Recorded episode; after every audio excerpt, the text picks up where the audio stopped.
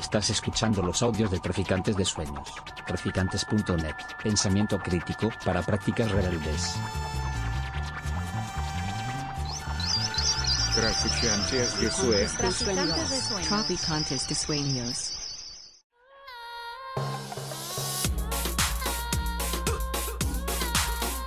Nociones comunes. Universidad Experimental de Madrid.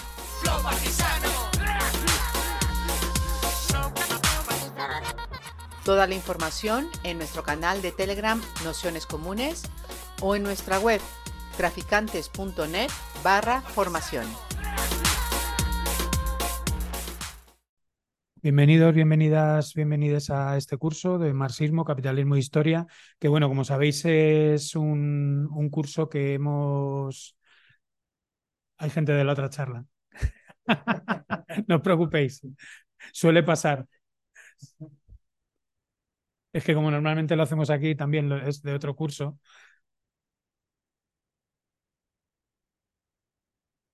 Como os decía, eh, este curso, como habréis visto en el programa, eh, bueno, intenta hacer un, abordaje desde, el marxismo a partir, bueno, pues de una eh, historia del capitalismo que, se meta en, la cuestión cultural, en la literatura, en, las formas también, se quiere, de pensamiento para hacer un, un análisis histórico retrospectivo de qué es eso también de, de la clase obrera, del proletariado, en, en un momento determinado como el que estamos ahora, ¿no? Cada vez que están en ciernes eh, nuevas crisis económicas, nuevas crisis eh, políticas, eh, también se recrudecen los ejercicios de desposesión y por lo tanto se, recomponen también y, se acrecentan pues, los intereses por, la, cuestión de, las clases trabajadoras, del proletariado, de los desposeídos en, distintas versiones y, y posiciones. Es decir, al fin y al cabo,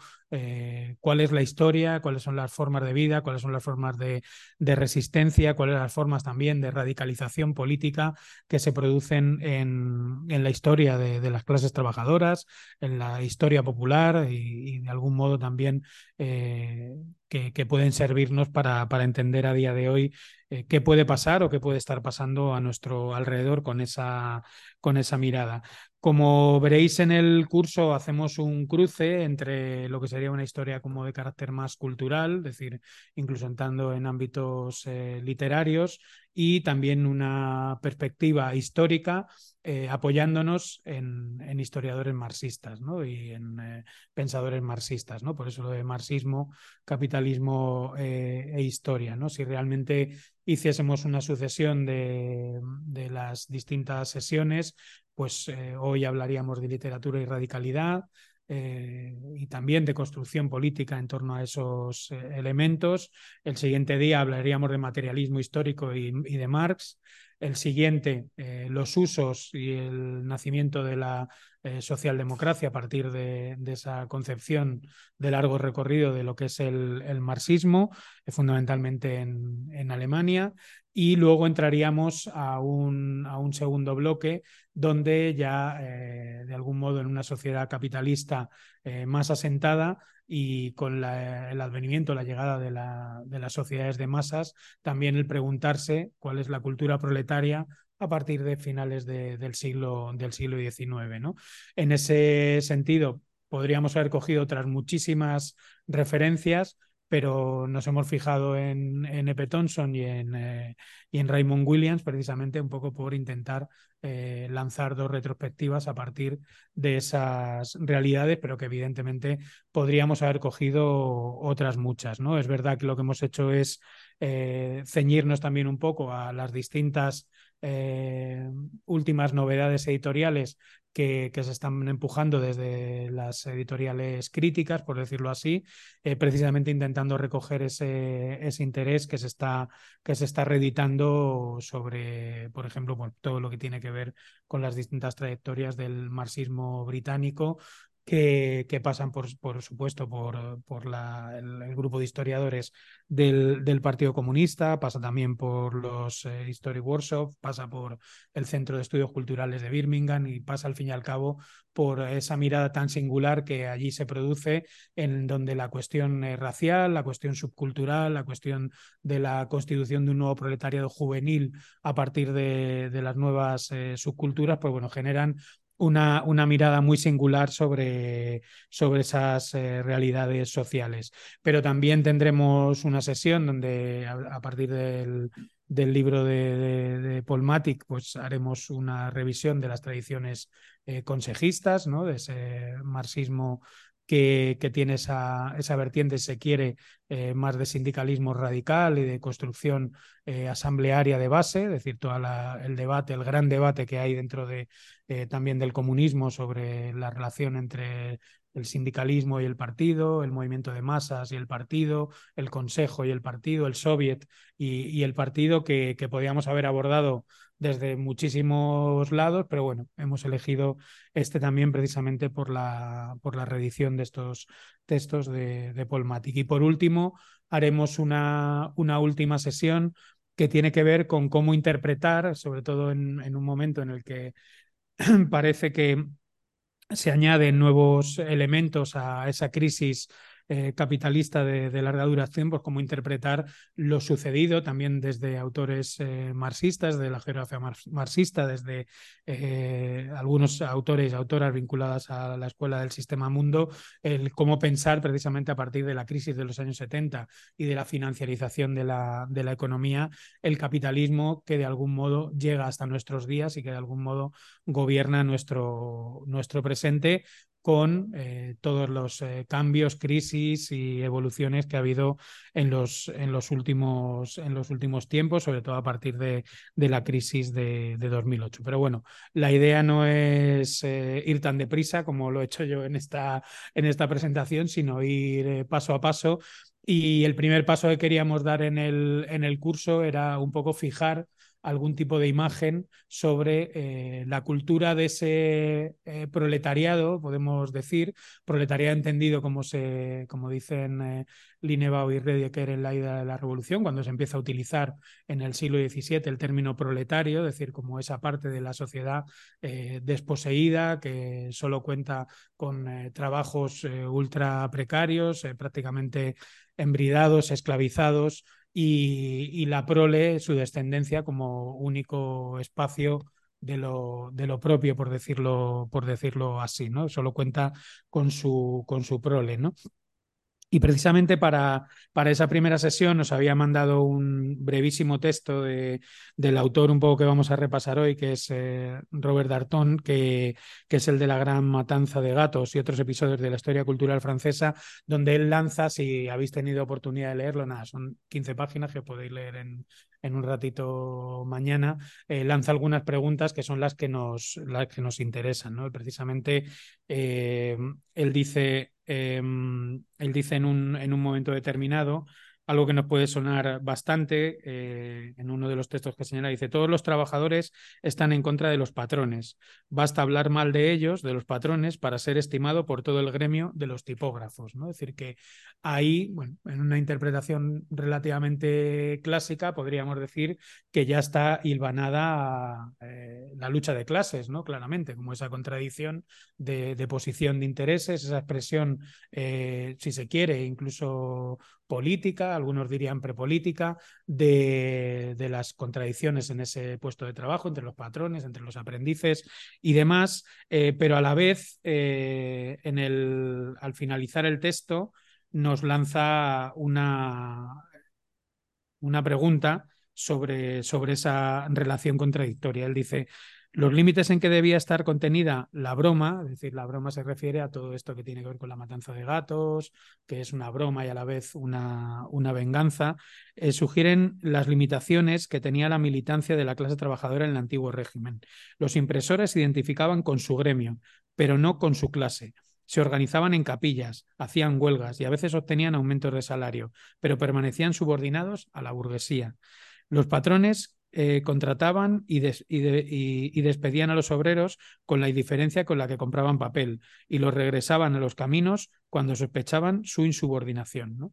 Eh, yo creo que está bastante interesante este, este elemento porque es algo que eh, si habéis echado un ojo a los textos que mandaba, ¿no? hay, hay unos, seguiremos mandando más textos, lo que pasa es que cuando vi que llevábamos ya 120 páginas dije, no sé si alguien va a venir a, la primera sesión del curso, les va a dar un, un parraque.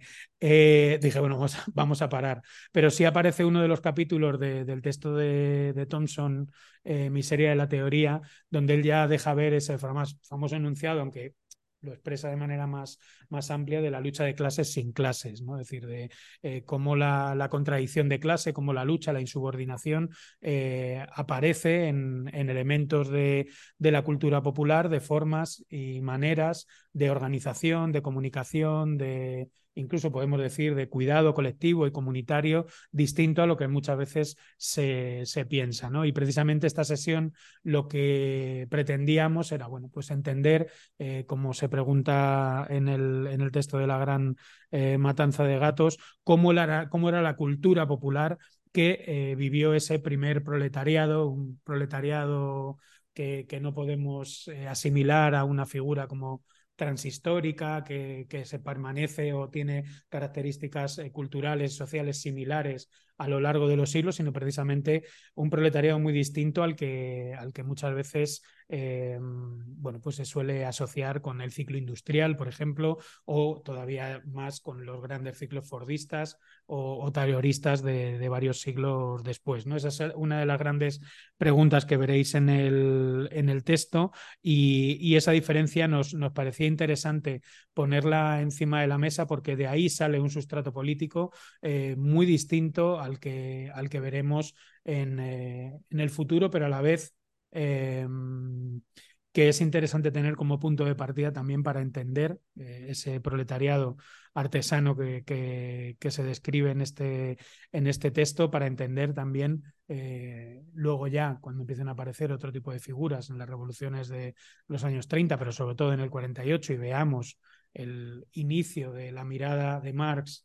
sobre esos eh, procesos históricos, ver también las diferencias entre cómo funcionaban políticamente, cómo se organizaban, eh, cómo vivían también las formas culturales que, que, se producían en ese proletariado en un momento y, y en otro, y también eh, ayudarán a entender algunas de las contradicciones de los discursos y análisis de, de clase que, que se que en el propio marxismo se han ido produciendo a lo largo de, del tiempo. Pero bueno, tendremos muchos días para seguir indagando en esto. Eh, dejar claro que esto no es un curso universitario, que luego hay un examen, que hay una presión por hacer las cosas, que cada cual haga lo que pueda a su ritmo. Quien quiera más textos o quiera plantear más cosas está totalmente abierto para eh, mandar textos para otra, para que lo lean eh, el resto de personas. Si veis que son muchos textos, pues no los leéis y ya está. Las sesiones por sí solas, escuchándolas, tienen un, un sentido y tienen una lógica. Y ya si queréis ir añadiendo las lecturas. Yo como mínimo mandaré un texto, bueno, ya habéis visto que he mandado de las primeras cinco sesiones, eh, ya he mandado un texto, ya son bastantes páginas, ya da para varios viajes de metro y varias noches. Y, bueno, pues que todas las dudas que tengáis, que podéis mandarlas por mail, preguntarlas aquí en las eh, sesiones y todo lo que necesitéis, bueno, pues podéis decirnos para intentar resolverlo en, en las sesiones o después de las sesiones o incluso después de, del curso, ¿no? Porque muchas veces eh, los cursos se digieren en verano, ¿no? Cuando la gente realmente se pone a leer, se vuelve a escuchar los textos y muchas veces en verano pues hay personas que escriben y preguntan cosas, o sea que no hay ningún, ningún problema mm, en, en eso. Em, para la sesión de hoy, eh, a quien hemos invitado, pues a Miguel, Miguel Lindo, que le hemos metido en esta, en esta encerrona. Eh, esta sesión realmente surge a partir de un debate en Twitter sobre los libros que acabamos de, señalar y bueno, pues dijimos, oye, pues en, un curso que, estamos pensando hacer, pues encaja perfectamente, además como sesión inicial, el, pensar a partir de, esas culturas populares y, toda la literatura gris que produjeron y todo ese pensamiento eh, prácticamente muchas veces anónimo, ¿no? Eh, Darton lo comenta en este texto que os hemos mandado, como hay bastantes eh, biografías de, y autobiografías de, impresores, ¿no? de impresores de, las imprentas que describen la vida del proletariado en el, eh, los siglos XIX, eh, sobre todo en el siglo XVIII, que es lo que habla, lo que habla él, y bueno, que es una, una línea que, que de donde nace gran parte del movimiento obrero. Sabéis que en el caso español los impresores eh, fueron determinantes a la hora de construir tanto las tendencias socialistas como el, el, primer anarquismo, con lo cual eh, esa primera imprenta, esa primera cultura eh, popular también escrita, esa primera radicalidad en forma de literatura gris, bueno, pues nos parecía súper importante y como salió el debate y y Miguel es eh, un gran lector y conocedor, como él decía, aficionado a la, a la historia, aparte de, diseñador, pues dijimos, nos vamos a lanzar esta sesión que, que, seguro que tiene, que tiene mucha, mucha chicha. Y nada, agradeceros a todos, a todas, a todos que estéis por este, por este curso y nos iremos, nos iremos viendo en las, las distintas sesiones e incluso si vemos que algo se nos queda corto, en algún curso hacemos alguna sesión más de extra para terminar de, de rematar lo que, lo que quede y agradecerle a Miguel, bueno, especialmente que, que se haya prestado a hacer esta, esta presentación y nada, pues con esto comenzamos. Eh, bueno, era una nota inicial, simplemente que que efectivamente el, gremio de tipógrafos y luego ya los tipógrafos como obreros dieron toda una generación de, dirigentes obreros, eh, en el caso español es que además es muy particular, porque son tanto Anselmo Lorenzo como Pablo Iglesias, eh, son dos tipógrafos, pero este, el caso se repite por toda Europa, no era una, una punta aparte. Em, bueno, en realidad es eh, toda esta sesión es dar vueltas alrededor de la investigación que lleva haciendo un par de décadas eh, Robert Darnton, un historiador americano, em, acerca del mundo del libro en, el previo a la Revolución Francesa, eh, desde el gobierno de Luis XIV hasta hasta que le cortan la cabeza a Luis XVI. Em, tanto en el contenido de, esos libros, como en el mercado del libro, como en el mundo de los escritorzuelos que hay.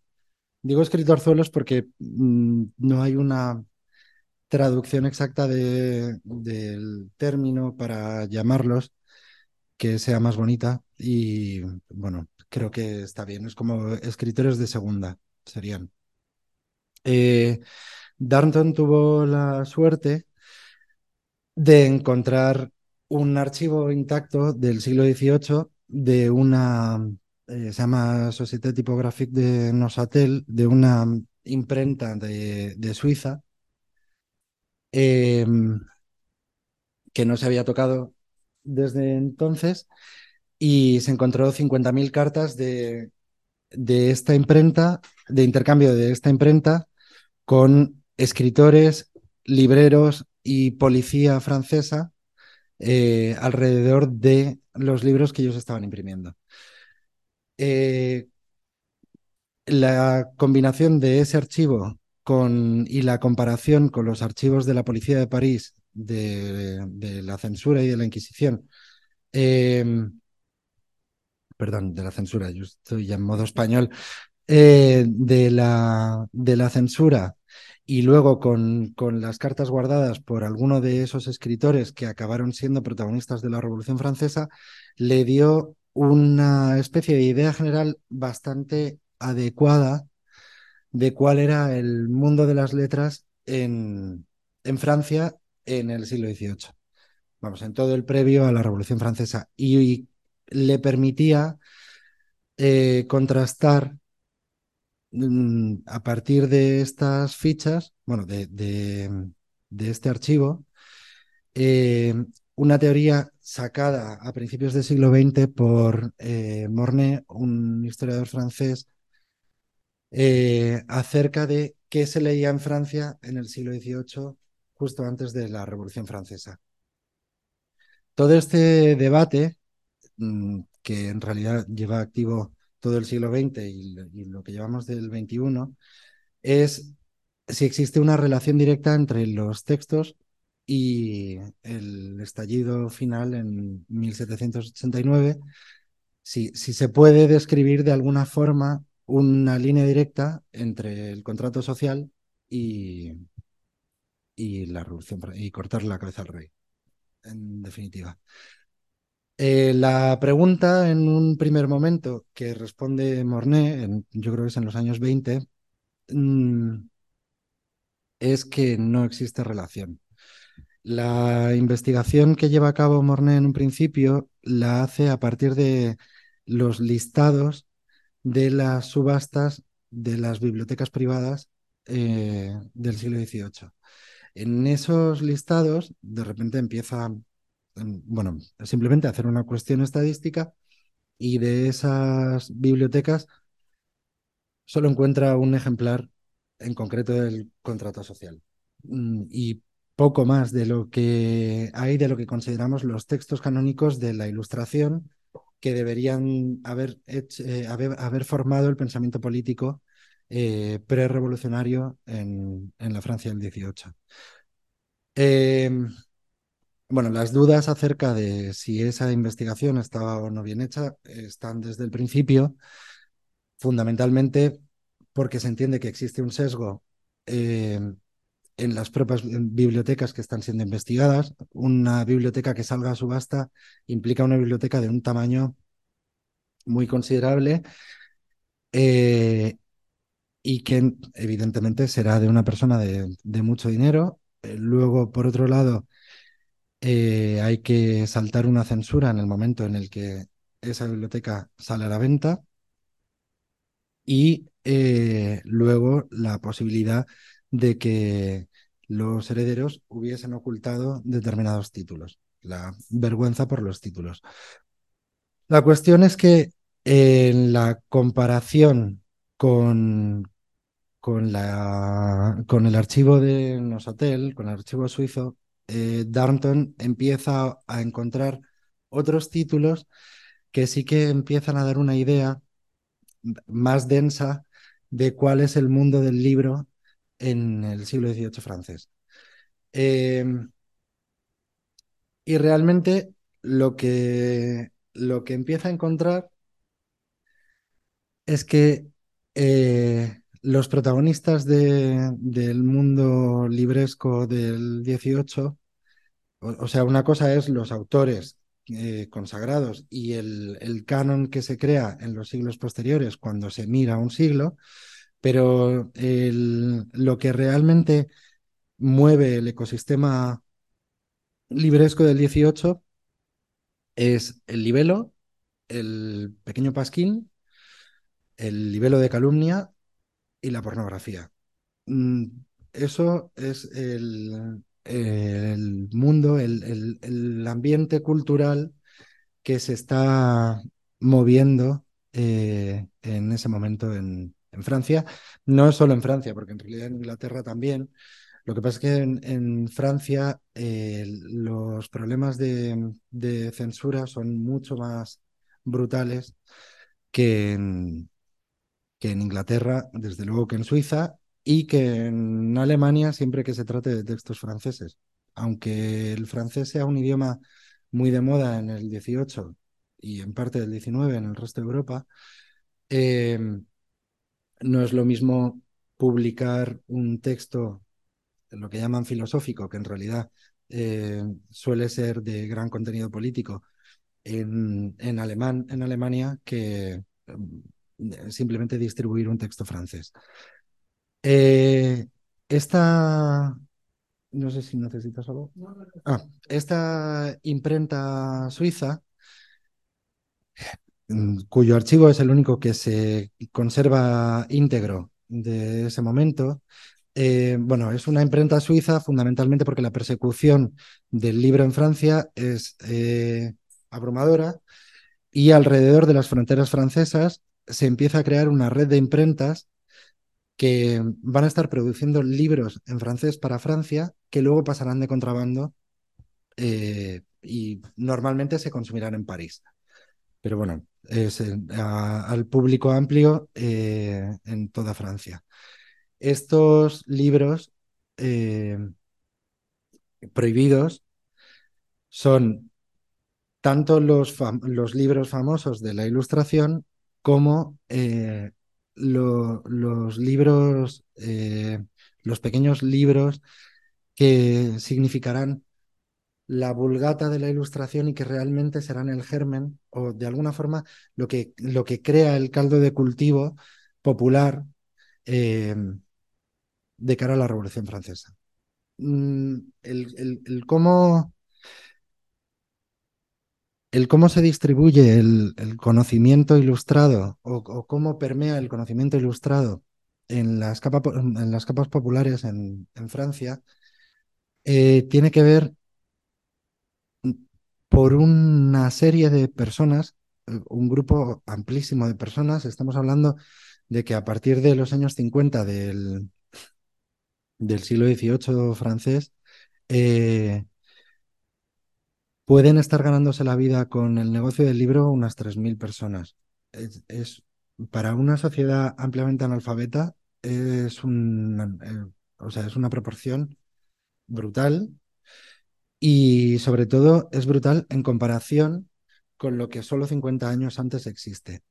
Esta, este crecimiento que ya se ha visto un crecimiento similar en el, a principios del siglo XVII con, con la popularización de la imprenta eh, y sobre todo con las guerras a partir de la reforma protestante, eh, ese es un primer momento como de explosión. La, imprenta eh, crea una explosión de distribución de textos y de distribución de texto político y filosófico pero aún con una población mayormente iletrada. Esa población iletrada no se ha mejorado eh, a comienzos del 18, pero empiezan ya a, escribir, a, existir personajes de renombre, escritores de renombre, que son famosos por el mero hecho de ser escritores. Esta, e, ese cambio cultural Mm, estoy pensando fundamentalmente, o sea, hay una gran estrella que es Voltaire.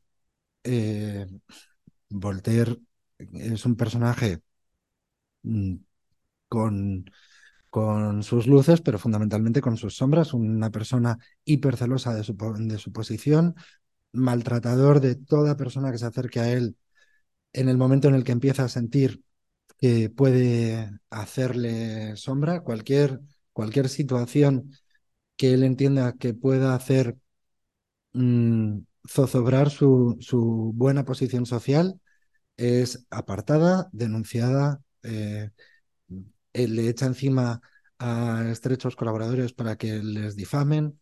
es, un personaje muy particular, pero, eh, o sea, y con una importancia cultural amplísima, pero bastante sucio en general. Lo que pasa es que, como ejemplo, él y Rousseau se convierten en,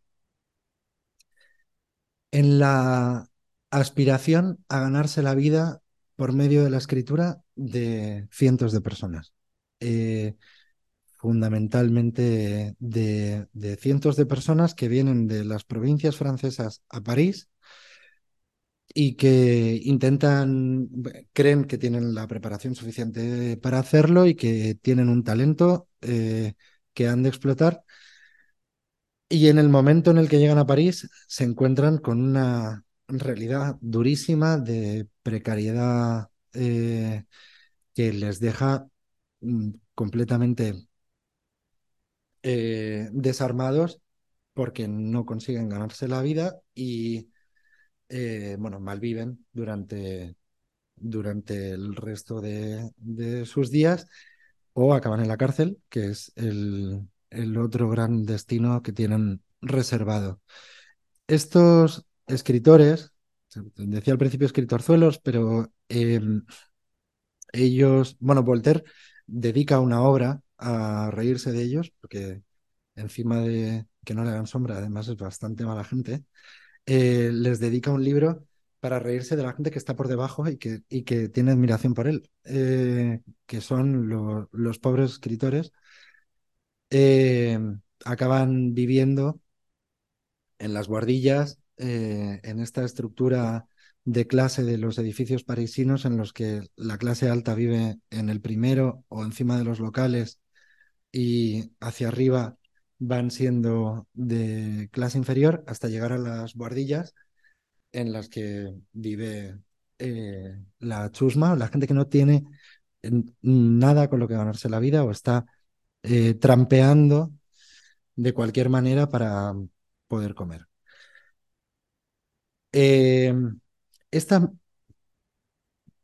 situación de los escritores que muchos de ellos han salido de una clase media baja o de una eh, clase gremial medianamente acomodada, pero que con unos pequeños estudios, al mudarse a París eh, o al intentar dedicarse a la literatura o a la filosofía, acaban viéndose frustrados completamente y acaban cayendo en picado en una suerte de, lumpen, eh, de, de una vida completamente precaria, es algo que se arrastrará por parte de la mm, vida cultural eh, y se convertirá en un lugar común, que es la bohemia.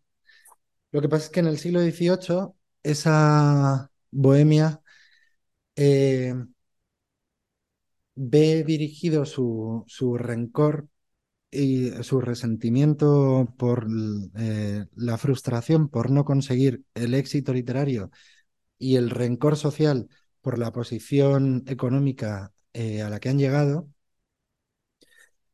eh,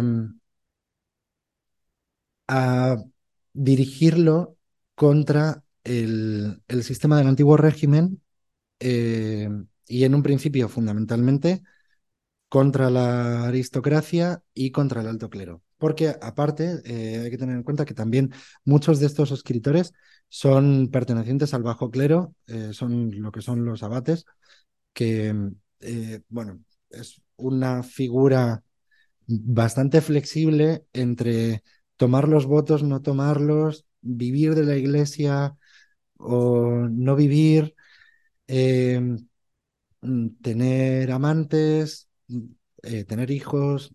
Bueno, es un, un, tipo de personaje relacionado con la iglesia que es muy particular del siglo XVIII francés, eh, pero que forma parte de esta serie de, de pequeños filósofos o de pequeños escritores de, del siglo XVIII.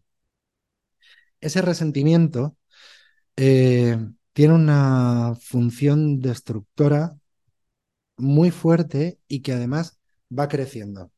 Eh, pensemos que un, un, personaje, un filósofo radical como es Diderot, que al final ha quedado eh, ensombrecido por el propio proyecto que fue la enciclopedia, pero que junto con el barón d'Holbach son como los dos grandes vividores de la literatura de, de Francia de ese momento, eh, con una especie de, de goce intelectual y eh, personal enorme. Eh, el barón d'Holbach siendo una persona de muchísimo dinero y además uno de los directores de, o sea, uno de los eh, no sé cómo se dice cuando invitas a gente a tu casa, uno de los anfitriones de uno de los salones más importantes de, de París del 18. Diderot, en cambio, es una clase media baja y que si se gana la vida, es el único de del proyecto de la enciclopedia que se gana la vida solo escribiendo. Eh, todos los demás, salvo Voltaire, que colabora con unos cuantos artículos, eh, es el único que se, gana la vida solo escribiendo y llevando a cabo ese proyecto. Bueno, decía, aunque él se vio ensombrecido por ese proyecto, eh, él tiene una, una tentación de radicalidad eh, muy fuerte, pero no vemos en su personalidad nada de lo que tiene que ver con el, con el resentimiento que se, que se percibe de todas las obras que, que pertenecen a esa baja literatura de esa clase social que vive en las azoteas. Eh, ese resentimiento, perdón por insistir con este tema, pero ese resentimiento en, cualquier caso, en el siglo XVIII, aunque es profundamente negativo, y ahora me gustaría leer una cita de Marcus que creo que viene al caso, eh, tiene una vocación de cambio social muy fuerte, al contrario de lo que va a suceder con esa misma bohemia 40 años más tarde de la Revolución, lo que Tony Domenech llama la, la Bohème dorée o la Jeunesse dorée, la juventud dorada, que es esa misma bohemia, con las mismas condiciones sociales, eh, con el mismo maltrato autopercibido de sus eh, méritos eh, intelectuales, de repente no creen formar parte del proletariado o de lo que podemos ya empezar a llamar proletariado, sino que empiezan a ver en la derrota del proletariado después de,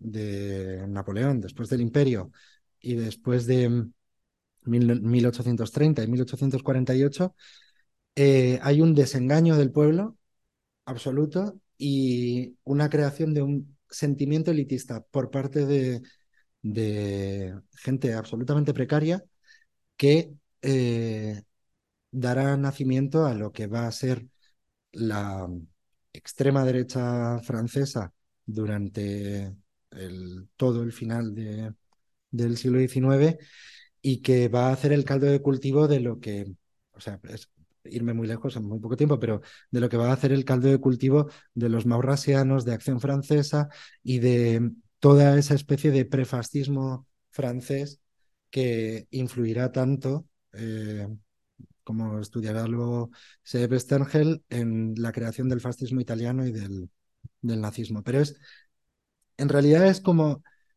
cómo enfocar el rencor de clase y el resentimiento social en una dirección o en otra a partir de la relación de esta población precaria letrada, eh, de su relación directa con el, eh, con el proletariado o con lo que en ese momento podrían estar llamando el populacho. Em, bueno, sí, quería leer esta frase de Marcus porque me parecía como que indicaba muy bien eh, esta forma de entender el, la pequeña filosofía, la, el, como la vulgata filosófica de la ilustración por parte de, de estos escritores pequeños. Y dicen, el pensamiento dialéctico se vuelve intrínsecamente negativo. Su función es desmantelar la autoconfianza y la autocomplacencia, socavar la siniestra confianza en el poder y en el lenguaje de los hechos y demostrar que la falta de libertad está en la médula de las cosas que el desarrollo de sus contradicciones internas conduce necesariamente a un cambio cualitativo, la explosión y la catástrofe del estado de cosas establecido. Em, realmente ellos están creando con, con esta especie de, vulgata de la, de la ilustración un, un caldo de cultivo eh, mental, eh, psicológico, si se puede decir así, que es explosivo. Mm, realmente, eh, como la destilación de las ideas de Spinoza, de, de Diderot, de Voltaire, su, su desprecio hacia los estamentos eh, dados por hecho como formas naturales, bueno, su, desprecio en general por todo aquello que se entienda que es de derecho divino, eh, va a resultar demoledor. Porque en el momento en el que empiezas a dejar de pensar que eh, la aristocracia tiene derecho a tratarte del modo en que te trata simplemente porque las cosas son así, deben ser así y está bien que así sean, eh, llega un momento en el que efectivamente, que, que además es un paso que costará mucho y que costará mucho incluso durante la revolución, porque el último paso de eso será el ¿le podemos cortar la cabeza al rey? Esa pregunta sobrevolará los tres primeros años de, de la Revolución Francesa y no será una respuesta positiva que se dé desde el principio. Es más, en concreto Robespierre tiene dudas hasta el final de si eso es eh, factible o no, o de, de, si es bueno hacerlo,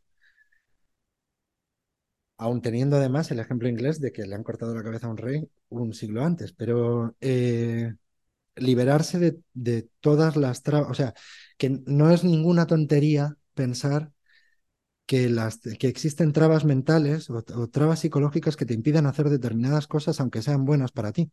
Eh, realmente se tarda mucho tiempo en, en autoconvencerse de que puedes hacer determinadas cosas, de que te está permitido hacer determinadas cosas por el simple hecho de ser humano.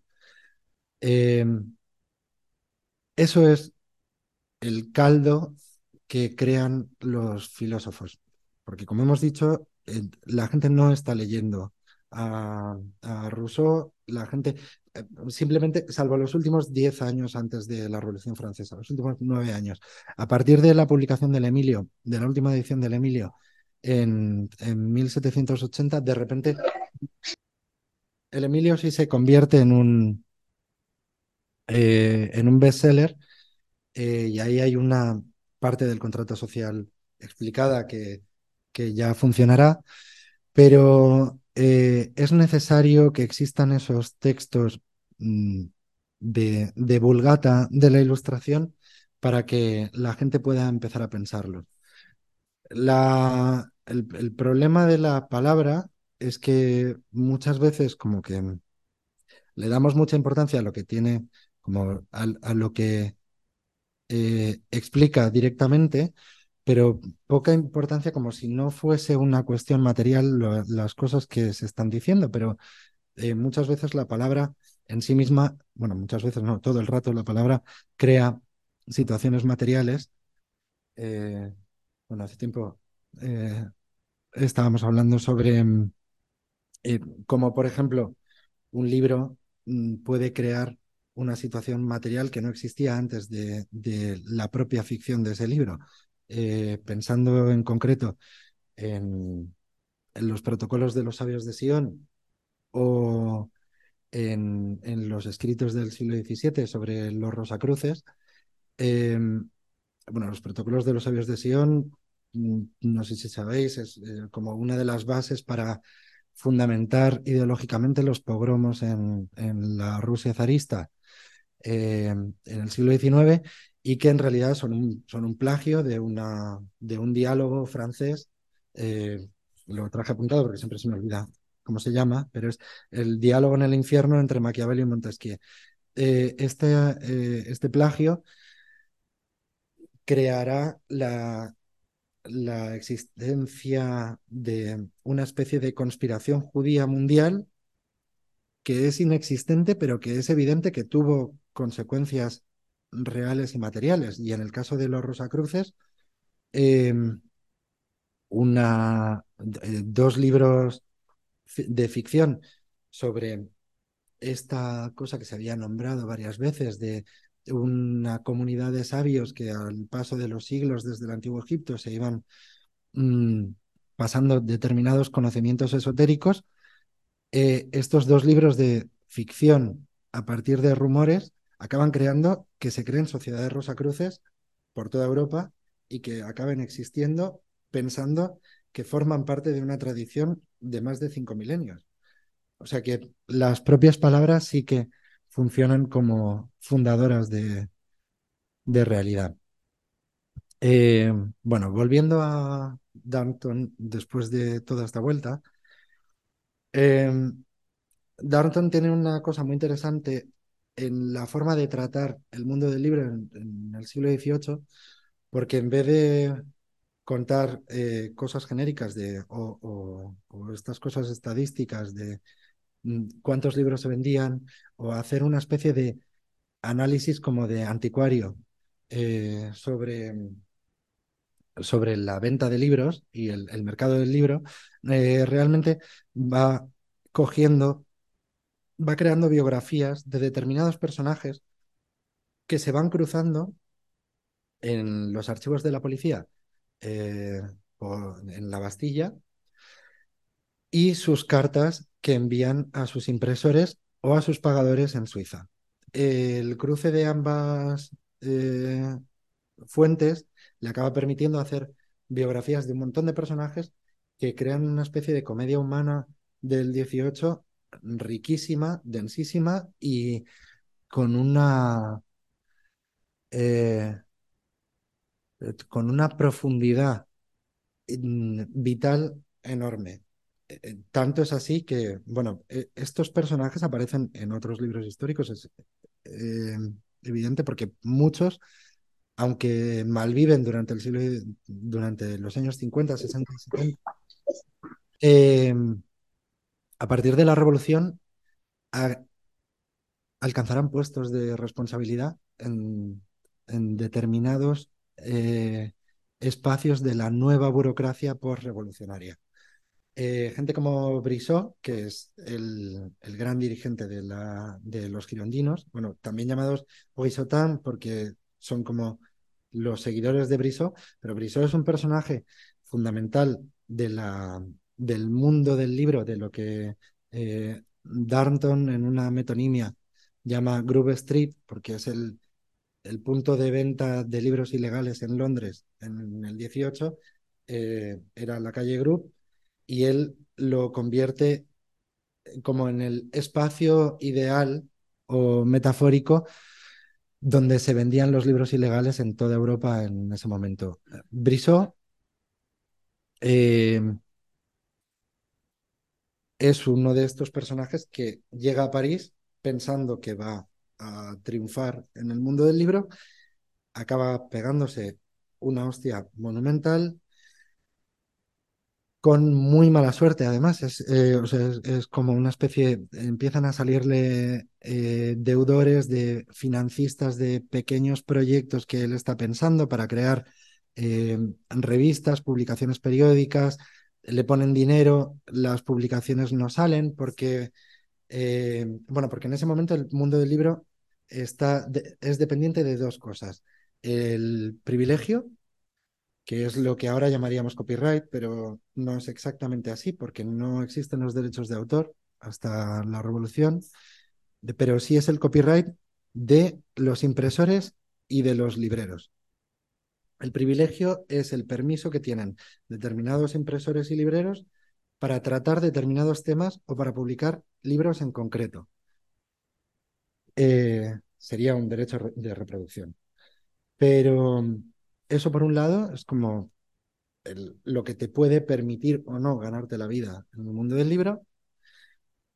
Y luego la letra de casé, que es una carta de arresto, eh, un, que no necesita, como en el antiguo régimen, eh, no necesita orden de un juez, es una decisión eh, administrativa y completamente arbitraria en la que por una denuncia o simplemente por capricho de un policía concreto, eh, se puede mandar detener a una persona, bueno, al menos se le manda un aviso y muchos de ellos huyen porque mm, tampoco es plan de llenar la bastilla de, escritores ganapanes, entonces muchos acaban yéndose a Suiza y a, y a Londres.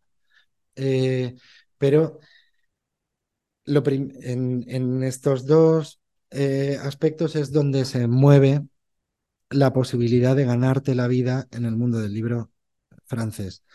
Eh, Brissot, los primeros problemas que tiene son las de falta de acceso falta de contactos en la burocracia aristocrática de Luis XV y como no consigue enchufe para que le den un privilegio, muchos de esos proyectos para los que ha conseguido convencer a gente no los consigue, él acaba gastándose el dinero, eh, no lo puede devolver, le acaban denunciando luego va vendiendo copias copias piratas de otros libros porque convence a la imprenta de Nosatel de Suiza para publicar determinados libros.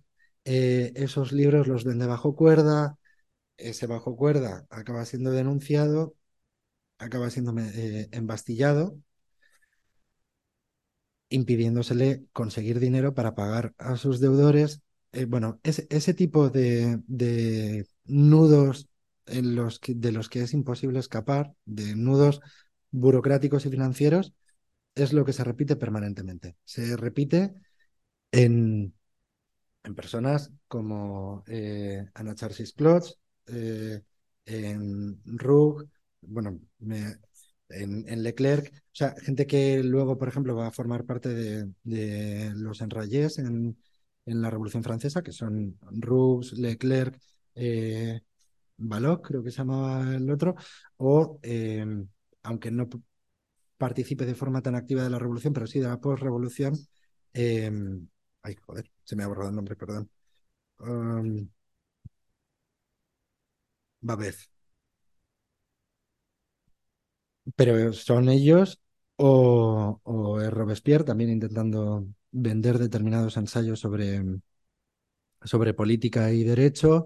Eh, Saint-Just, que es intenta ser poeta con 18 años en el previo de la Revolución Francesa. Eh, bueno, después de toda esa peripecia, Brissot acabará siendo eh, el jefe de primer gran poder de la Revolución Francesa, luego caído con, con, la llegada de, de, al poder de mm, Robespierre, pero luego está Pierre Manuel, que es otro. Ah, bueno, perdón. Eh, Brissot, aparte de todo eso, dentro de la Bastilla, la única forma en la que tienen al final de conseguir medio reincorporarse a una vida eh, ordinaria es acabar espiando en el mismo mundo de los libros para, en, los que antes se ganaban la vida y acabar denunciando a otros de sus conocidos. Marat eh, acusa a Brissot durante la Revolución Francesa de haber sido espía de Lenoir, que es el, teniente de la policía de París en ese momento y el encargado de detener a todos los escritores. Eh, Marat acusa a, Brissot.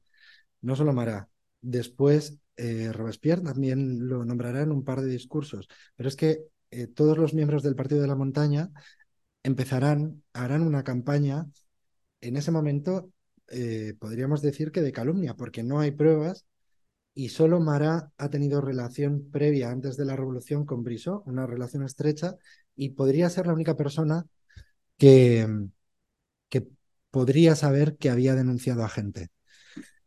Pero realmente es una campaña de calumnia y esa calumnia funciona como, eh, como movimiento político. Muchas veces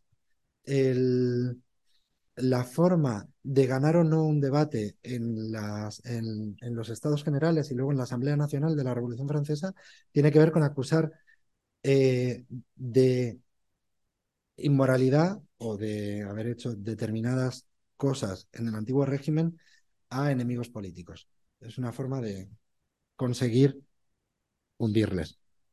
Eh, bueno, resulta que Danton, dos siglos después, ha demostrado que efectivamente Brissot se dedicó al espionaje y denunció a varios de estos escritores porque existen las cartas eh, con su imprenta en Suiza y luego aparte las cartas de Lenoir, el teniente de policía exiliado en Londres durante la Revolución, eh, también acusará a Brissot y a otros tantos, entre otros a este Pierre Manuel, que hará una recensión de vida de todos los detenidos en la Bastilla de todos los intelectuales detenidos en la Bastilla justo antes de la Revolución Francesa. Manuel también será espía eh, y luego otros no, eh, malvivieron más hasta el final, como es el caso de, de Marat, pero Marat también forma parte de ese, de ese marasmo de, escritores pre-revolucionarios que acabarán siendo protagonistas de, la toma de la Bastilla y, eh, del mundo político francés post-revolucionario. Por último, antes de, yo creo que de abrir el debate, entre estas cosas de casualidades que suceden, cuando la toma de la Bastilla, el 14 de julio, de los liberados de la Bastilla, en ese momento, eh, bueno, hay uno de los escritores más célebres de otro de los temas clásicos de la baja literatura del siglo XVIII, que si uno era el libelo y la calumnia, eh, otro era como rebajar el contenido de los eh, libros políticos y filosóficos, y el otro sería la pornografía. El 14 de julio de, de 1789, Sade es liberado de, de la Bastilla, donde estaba detenido por pornografía, y donde, por donde habían pasado también Mirabeau, que también eh, estuvo escribiendo eh, pornografía, y luego Pelé, que también se había dedicado a... eran pornógrafos. Mm, Tiene importancia el tema de la pornografía, exactamente igual que lo que decía antes de eh, empezar a dejar de pensar que mm, la aristocracia o el rey son eh, tienen derecho divino. Y es que muchos de los protagonistas de, mm, de las historias de pornografía son la reina, el rey, eh, la alta aristocracia y la corte y el alto clero. Es una forma de, de dinamitar la, el alta estima en el que se les podía tener o, que, o la propaganda que ellos hacían de sí mismos y que sostenía ideológicamente su poder. Muy bien, pues muchas gracias, eh, Miguel. Y, y nada, pues eh, como os comentaba, tenemos ahora un, un rato para preguntas, eh, debatir lo que queráis o extendernos en alguna cuestión que penséis que, que os haya eh, interesado más. Eh, lo único que quienes hablemos desde aquí tenemos que pasarnos este micro para que se nos escuche desde casa.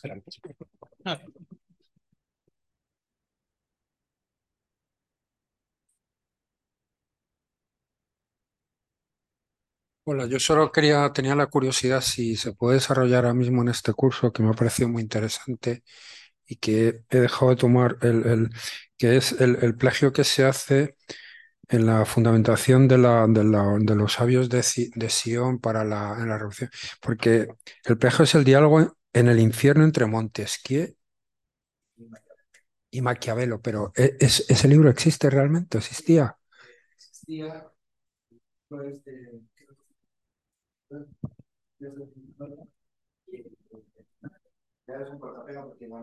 cortando solo determinadas partes. Eh, es un cortapega que se distribuye a partir de 1870. Pero- La historia de los de, de hay un, hay un libro que está publicado en la Alianza, eh, que es de Norman Cohn, el historiador que hizo eh, en pos del milenio, una historia del milenarismo eh, bastante temprana, incluso unos 50, 60. Ahora está.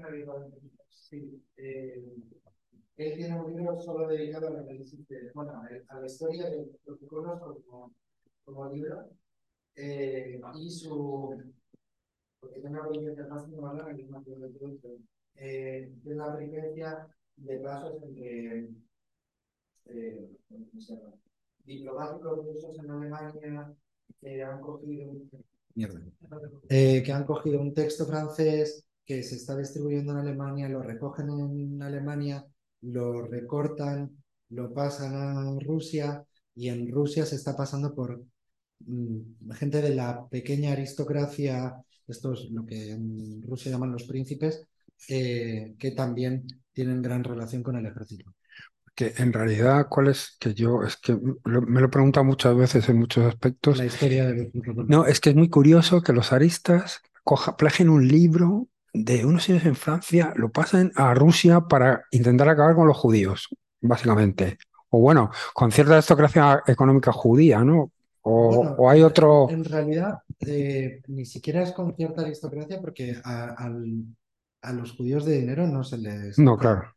Eh, no, es fundamentalmente dirigir un odio hacia una parte muy señalada dentro de determinadas poblaciones rusas que fundamentalmente son mm, pobres de solemnidad en muchos casos, pero esta cosa que se ha convertido como en un lugar común de los de abajo, ¿cómo es? Los de abajo contra los de más abajo.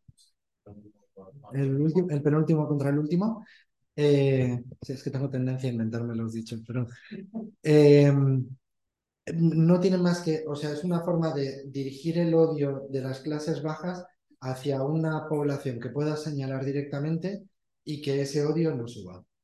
Es una forma de, de- En vez de que se fijen a mí, que se fijen en los de abajo, ¿no? Hostia. Y para eso necesitan un libro, para Bueno, justificar un poco... necesitan un libro, necesitan una conspiración. Ya. En realidad, crear el crear la pequeña idea de que, porque entre otras cosas es esta cosa de eh, sacrifican bebés, eh, se matan a enfermos, eh, se hacen caldos con, eh, con huesos, todo esto que, que también tiene mucho que ver con lo que son las denuncias de la brujería en el siglo XVI y XVII. O sea, son determinadas formas de horror extremo y tú señalas directamente a una parte de la población.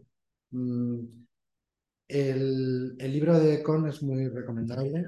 Pero El libro de los, del el plagio de Se Maquiavelo. llama eh, Los protocolos de los héroes de Sion, la conspiración judía mundial. El mito de la conspiración judía mundial, los protocolos de Pero, los pero este es el, el libro de Con. Sí. Sí, no, yo me refería a si existía realmente el de Maquiavelo con Montesquieu. Ah, eh, publicado en castellano, yo no sé si está publicado. Desde luego se puede buscar porque yo lo busqué, está ahí. Hay uno, sí, sí, está, existe, ¿no? Pues esto lo habrá leído en francés seguramente. o Eh, sí, yo no, lo- Claro. o sea, no he tenido más interés en leerme el texto original, Vale, vale. de- ni siquiera los protocolos, porque Sí. de- Sí, sí, es bastante sí, repugnante. Gracias. nada. Yo sí tenía una, una pregunta mientras eh, vais eh, animando. Eh, creo que si, si pudieses contar un poquito más el cómo este, bueno, lo bajo un poco, pues está un poco alto. Eh, como toda esta producción de libelos, de pornografía, de libelos políticos, es decir, que al fin y al cabo, aunque sea de manera descentralizada, ahí lo que se pretende es una conspiración, ¿no? Una conspiración política, intentar agitarla eh, cómo se traduce en, en una sociedad en la que no lee, es decir, se lee en clubs, se- hay espacios de debate, se socializa por chascarrillos, por cómo es, cómo es la socialización de las, eh, de las ideas, ¿no? Y de, de cómo, cómo se, se permean, ¿no? Es, porque es algo que se repite en, en todos los periodos revolucionarios, ¿no? Sobre todo del siglo también XIX y, y principios del XX, donde hay mucha gente que no, que no sabe leer, es decir, hay hay una enorme literatura que luego es traducida en formatos. Es decir, bueno, pues si nos lo podías contar también. Bueno, eh, empe- empezando por el principio, o sea, por el principio del desarrollo de- del libro, eh, muchos de estos libros, como decía al principio, se, se editan fuera, se imprimen fuera eh, y se pasan por contrabandistas. En el caso de Nosatel, se pasa por contrabandistas cruzando los Alpes en, en mochilas con los libros. eh, o sea, se crea una red de contrabando entre, entre Suiza y París eh, solo para cruzar libros, más allá de otro tipo de, de objetos, de, de bienes de consumo. En el caso del libro se crea una red de contrabando solo para libros. Eh, en uno de los libros de Darton tenéis una historia de los contrabandistas que también es bastante interesante en esta cosa de las pequeñas biografías que acaban creando Darton. Eh, sobre cómo se lee, bueno, hay, hay muchas formas. Eh, la, la permeabilidad o la porosidad entre clases sociales eh, siempre es más grande de lo que tendemos a imaginarnos y de lo que en determinados momentos de, de elitismo más fuerte, pienso por ejemplo en, ciudades muy estratificadas como pueda ser eh, Los Ángeles, Sao Paulo, o eh, ahora en determinados momentos en Madrid, bueno, cómo se van creando, en el que las clases sociales ya ni se tocan, pero eh, en ese momento, en muchos casos, como señalaba antes, viven en los mismos edificios, lo único que en diferentes plantas y, se cruzan entre sí. Eh, y hay gente que son lectores y hay lectores de clase media alta que acaban bajando eh, de clase social. Em, lectores y escritores. Mm, por un lado, existen los lectores públicos, eh, gente que lee a otros, gente que lee a otros en ambientes de trabajo. La lectura en los ambientes de trabajo es una institución que ha sobrevivido en algunos centros de trabajo. Hoy en día es muy famoso porque se declaró bien de interés cultural eh, de estos de la UNESCO. El caso de, Cuba en, en, los fabricantes de puros. Bueno, las... Eh, ¿Cómo se llama? Eh, son las cigarreras. las que lían los puros tienen un, lector o una lectora mientras se trabaja eh, esto existe ya en el siglo XVIII. En determinados trabajos, eh, tengamos en cuenta que estamos en un mundo gremial, no es un mundo industrial. Esto es una cosa que he dejado al margen, eh, pero si luego tengo un momento sí me gustaría tocarlo porque es el, el, tema de las ilustraciones de la enciclopedia, que es un tema aparte que no se suele tratar, pero y los, los lugares de trabajo. en esos lugares de trabajo se lee y se les lee a los demás. Eh, esos libros se llaman los libros de la cubierta azul, son ediciones muy baratas y la, cubierta azul es el mismo papel con el que se envuelven el pescado y la carne, lo que ahora sería un papel de extrajo, pero que iba con, teñido con un azulín, eh, y eso marcaba el tipo de literatura que era. Eh, literatura normalmente pirata, en el caso de los libros que eran como importantes y en el caso de los libelos y la calumnia, eh, pues literatura hecha por estos pequeños escritores que, que se publicaba y que costaban nada, nada y menos, eh, pero se movían así. Estas, estos libros se vendían bajo cuerda y que te pillasen con estos libros significaba que te ibas a la Bastilla. Eh, lo que pasa es que hay una suerte que tienen estos vendedores y escritores, porque normalmente los, que escriben son los mismos que venden ediciones piratas, tienen suerte durante un tiempo porque el teniente de París, por una casualidad, tiene un enfrentamiento con el gremio de libreros y para hacerles competencia desleal empieza a no perseguir del todo a los libreros bajo cuerda. Libreros ilegales que no tienen privilegio real y que están, por un lado, copiando libros y por otro lado, vendiendo pornografía o libros sediciosos de forma masiva. Pues durante un tiempo, este teniente de policía, que además se hará conocido entre todos ellos, deja de perseguirlos. O deja de perseguirlos con la misma eh, escrupulosidad, el mismo escrúpulo. Eh, lo mismo ocurre con Malesa que es el, el censor real. Eh, el censor real, aunque se convierte en un lugar común atacarle, lógicamente, por otro lado se convierte en un defensor dentro de la aristocracia de proyectos como la enciclopedia en la segunda parte de la enciclopedia. Después del, shock inicial, en, toda la segunda parte del proyecto de la enciclopedia, eh, este censor bueno, el, censor jefe se va a convertir en el tipo que va a ir ayudando a Diderot sin que él muy bien, sin que él lo sepa muy bien, y va a ir evitando que le metan en prisión de nuevo. Eh, bueno, pues diría que eso. Lecturas en de trabajo. Ah, y por último, los bares y los cafés, que es la gran novedad del siglo XVIII. Eh, el, el siglo XVIII es el siglo en el que por primera vez empieza a beberse alcohol de forma masiva fuera de, fuera de los domicilios. Eh, al del 17 y ya en el 18. La, el consumo de alcohol a finales del 17 hasta los años 50, de, eh, durante la primera mitad del siglo XVIII, se duplica. Eh, de alcoholes fuertes. Y en el caso de, de la ginebra y del ron, es famoso el, la gran rebelión que hay eh, por la subida de los impuestos de la ginebra, pero en el caso de la ginebra y del ron, el, la cantidad de producción de ginebra y ron de grandes alcoholes eh, se crece de forma desaforada. Bueno, pues el, caso es que empieza a haber sitios en los que se bebe. Y en esos espacios en los que se bebe, eh, empieza a debatirse también. Y lo que pasa es que ahí sí que en el caso de, de las tabernas, que suelen ser más de baja estofa, ahí sí hay eh, un cierto interclasismo.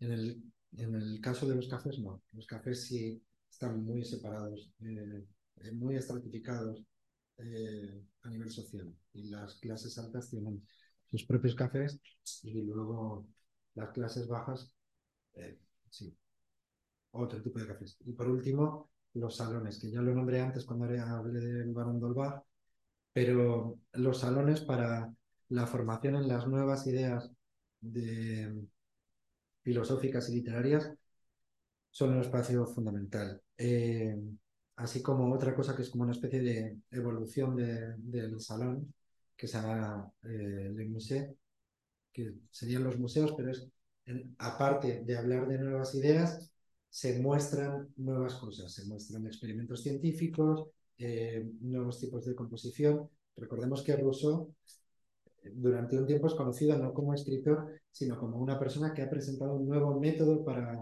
escribir música, una nueva eh, datación musical que intenta colocar durante un tiempo, eh, sin mucho éxito. Pero bueno, esos, eh, esos salones en que se celebran semanalmente o bisemanalmente son como un honor para los invitados y un espacio de prestigio para, quien, para quienes los acogen. Y son espacios en los que es, los grandes escritores leen a otros escritores o a miembros de la corte o de las clases altas sus textos. Y uno de esos personajes también que leen es el que luego será el creador del, del primer derecho de copyright, que es Beaumarchais, que es un juez de provincias. Bueno, es otra historia porque es bastante más complicado y luego seguiría con el tema del copyright. Muy bien, eh, voy a, no sé si aquí hay alguna pregunta más que tengáis por ahí. Hay dos en el chat que las, las voy a leer. Eh, dice, muchas gracias por la charla. Un par de preguntas rápidas. ¿Por qué había una censura editorial tan feroz en Francia en comparación con otros países europeos de la época como Inglaterra y Suiza? Respecto a la Asamblea Nacional, muy brevemente, ¿cómo se gestó? ¿Quién formaba parte de ella y cómo, cómo funcionaba? No sé si hay alguna, alguna pregunta más. Yo sí tenía otra más que en el, en el texto que hemos, que hemos pasado hay una, bueno, un alegato bastante amplio, lo que tiene que ver la relación entre la subversión del orden y la fiesta, ¿no? Lo que tú comentabas eh, es algo que, por ejemplo, eh, David Greber, el, el antropólogo, eh, hace siempre mucho hincapié porque es algo muy habitual ¿no? en, en, muchísimas culturas, ¿no? tener momentos de fiesta, el clásico carnaval, que fundamentalmente es un espacio de subversión del orden, de las reglas y de las jerarquías, por muy afianzadas que, que éstas estén. Y bueno, pues eh, viendo que también en, estos textos aparece, bueno, pues hacer un poco de, eh, un poco de, de, relación con eso, ¿no? Con, con, la pregunta que se hacía precisamente de eh, la creación de la Asamblea Nacional, la, la, aprobación de los derechos, la toma de la, de la Bastilla, en, por ejemplo, en este, en este librito sobre la Revolución Francesa que, que seguro que conocéis de, de Georges Lefebvre, de la Revolución Francesa del Imperio, otros muchos de Macío, de Subul, de un poco la, la trayección de, de, historiadores que piensan la Revolución Francesa, siempre está presente ese factor popular un poco imprevisible que aparece y donde siempre uno de los elementos reivindicativos y, y de lucha es la liberación de las cárceles, ¿no? precisamente en las cárceles están los presos de la última revuelta, están esos eh, pensadores, está toda esa bohemia radical que, que de algún modo en, en, varias ocasiones a lo largo de la, a lo largo de la revolución le dan la vuelta a la, a la situación la vuelven a poner en vilo de cara a, a, las siguientes transformaciones. Bueno, pues por añadir esa, esa pregunta de esa conspiración, esa revuelta eh, barra a veces holgorio popular, destrucción de la calle y insurrección como generalizada, también el papel que, que juega en ese, en ese momento y bueno, junto a estas eh, preguntas. Bueno, empiezo por el holgorio. Bueno, no sé sí, si había... sí. quería rebotar a.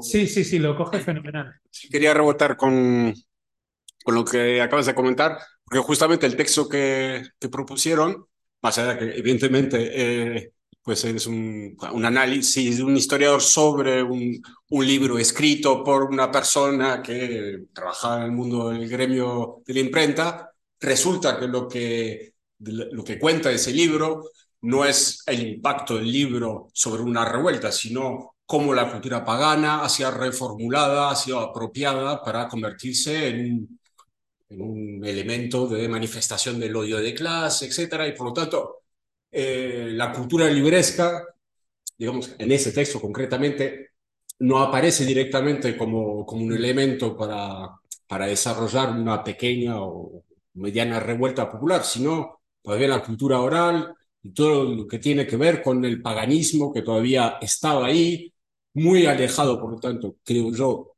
de la cultura libresca y de la cultura de la ilustración libresca. Es decir, la ilustración, en cuanto a racionalismo intelectualismo, poco hay. Es una reapropiación de una cultura popular pagana, transmitida oralmente y que viene a dar un cuerpo y analizar una, pues, el odio de clase o el proto de...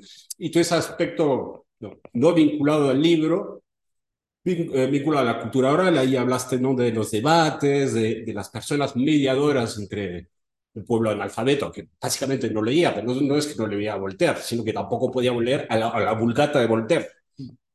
Y para mí es ese, ese espacio de mediación entre, entre eso, la cultura libresca, la intelectualidad, el racionalismo que se estaba fraguando y lo que puede hacer con eso a esta altura del partido, a esta altura de la historia, pues el, el pueblo llano, el, las masas populares. Y creo que este ejercicio del historiador, que él habla de una explicación de texto etnográfico, es muy llamativo porque, porque pone el acento en eso. Ojo, ¿eh? los inicios de la intelectualidad, de la racionalización, de la ilustración, pues estamos hablando de brujería, de gatos, con toda la simbología que tiene. Y es un poco...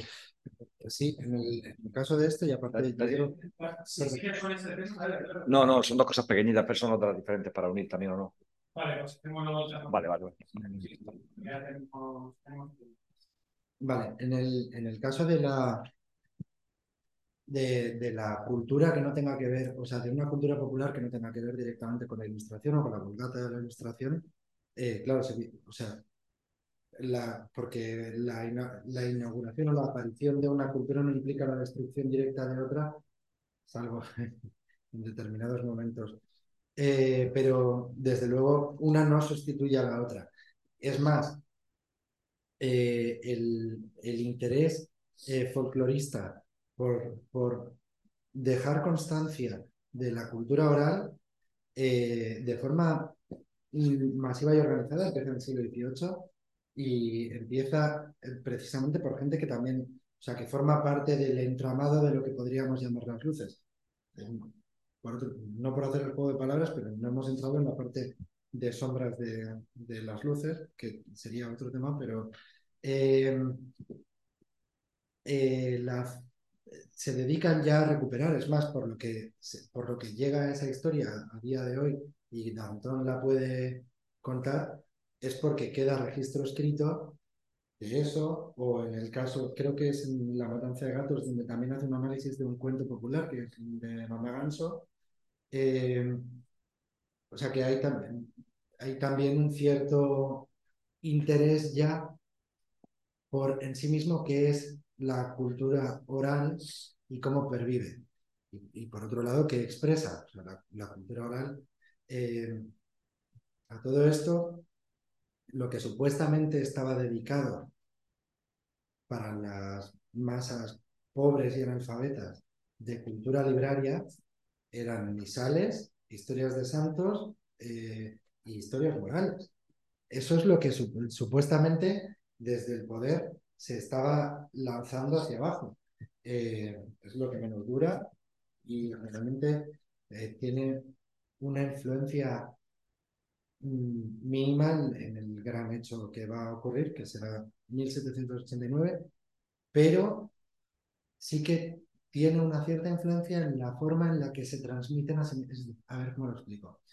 Eh, no les interesan en concreto los hechos morales de cada una de esas historias, pero en la estructura de esas historias sí la acaban cogiendo y le cogen el, el toque porque la gente está muy acostumbrada a cómo se cuenta la vida de un santo, a cómo se cuenta una historia moral o con moraleja.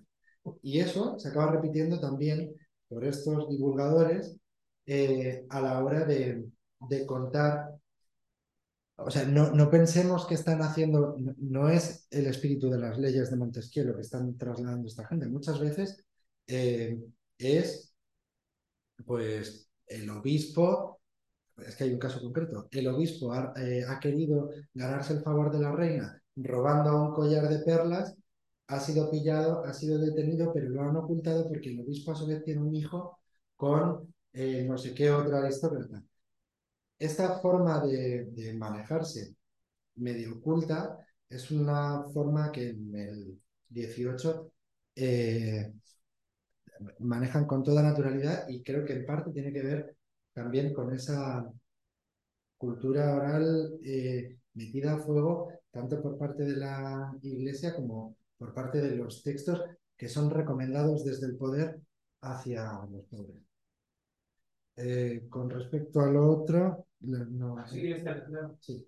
Eh, ¿Por qué había una censura editorial tan feroz en Francia en comparación con otros países europeos como Inglaterra, Suiza y la otra respecto a la Asamblea Nacional? Muy brevemente, ¿cómo se gestó? ¿Quién formaba parte de ella? ¿Cómo funcionaba? Bueno, yo creo que fundamentalmente en el caso francés eh, tiene una parte particularmente miedosa por parte del, del Estado francés eh, y en el caso, o sea, comparado con el caso inglés, pues es que hay una cuestión fundamental. Eh, inglés es un sistema monárquico parlamentario, han hecho dos revoluciones en 50 años antes, eh, se han ganado una serie de derechos que el pueblo francés ni huele. Y en el caso suizo, a ver, es más complicado porque en, los diferentes cantones existen diferentes formas políticas que o sea, yo soy incapaz de explicar, pero sí que es verdad que aunque el calvinismo eh, suizo es muy, muy agresivo, eh, también tiene una cierta tendencia a, que el negocio acabe sobreviviendo. Y realmente pero vamos, eh, aparte es que los suizos se autodescriben como país libre, o sea, que, se autoperciben a sí mismos frente al despotismo francés, se autoperciben como una sociedad bastante más libre de lo que existe en Francia. Eh. Hay una historia sobre el, origen de las mentalidades revolucionarias de, Michael Balser, que acabará siendo un teórico, un teórico de la guerra justa para Bill Clinton, con un, fantoche total, pero tiene una historia sobre cómo eh, los exiliados religiosos acaban creando una cierta posibilidad de liberación allá donde son expulsados. En el caso de los católicos expulsados en, Inglaterra, eh, o sea, los revolucionarios marianistas, los hugonotes, eh, todos acaban creando ciertos tipos de lugares con mayor libertad allí donde acaban cayendo exiliados del poder que los persigue. Es como que el poder que les acoge, aunque sea eh, despótico también, acaba siendo más eh,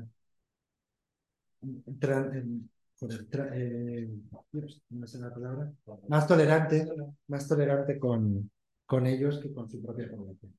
Y en el caso de la Asamblea Nacional, bueno, es el, es el lío el lío del comienzo de la Revolución Francesa. Eh, hay una hambruna en 1786-87 eh, el descontento es brutal en toda Francia y a Luis XVI no se le ocurre otra para intentar arreglar la situación que convocar los Estados Generales, que es una institución que no se convocaba desde el siglo XVI, si no me equivoco, XVI-XVII.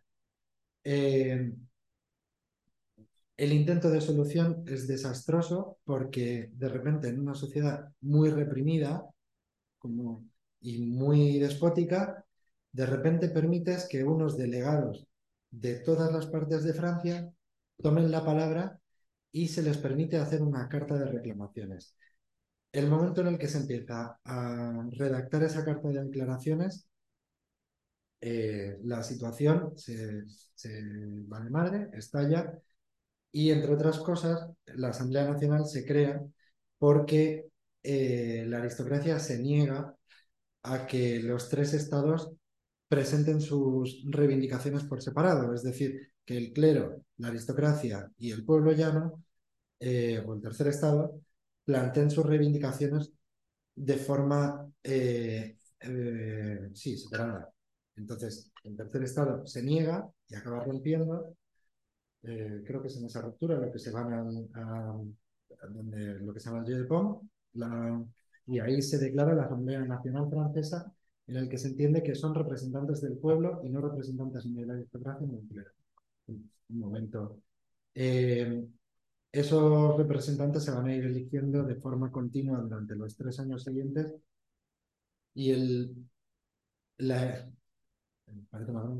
la elección del demos, de, de, quién es el demos eh, que tiene posibilidad de elegir eh, a sus representantes, acabará marcando la orientación política de esta asamblea y las leyes que se acaben, eh, que se acaben promulgando. Entre, entre otras, la primera y fundamental, que es la Constitución francesa, eh, hasta tal punto que en un principio Robespierre es simplemente forma parte del partido político de la montaña, pero no es tan importante, pero es el redactor de una revista periódica que se llama Defensor de la Constitución, porque es el con lo que van a empujar en un principio. Seguimos por ahí, que había más cuestiones. Nada, yo no sé si, bueno, sí, son dos, dos cositas, ¿no? Así dos curiosidades. primero, gracias, ¿eh? Muy interesante esa capacidad de expresar cosas profundas. Muchas gracias, Miguel.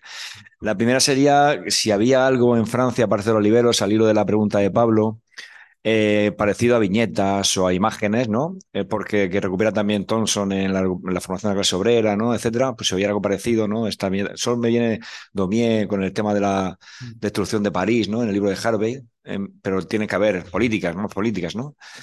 Y por la, segunda sería en esta, en este doble camino que nos abre, ¿no? En, en estos escritores paupérrimos, esta clase proletaria que toma una dirección antes de la Revolución Francesa y toma otra muy posterior después de, ¿no? después de, de la derrota de 1830-1848, que se escribía, ¿no? que escribía esa gente que terminó formando parte de la extrema derecha y, ¿no? y, dando pie, ¿no? Porque todavía no estamos en la época de romanticismo, ¿no? De la exaltación de un espíritu nacional, etcétera, etcétera, ¿no? Pero, pero supongo que será una prefiguración de eso, no sé muy bien. Y luego ya la tercera, si quiere hablar de los gremios, que la han lanzado como, como gusto personal. De, los, perdón. Los gremios. Ah, los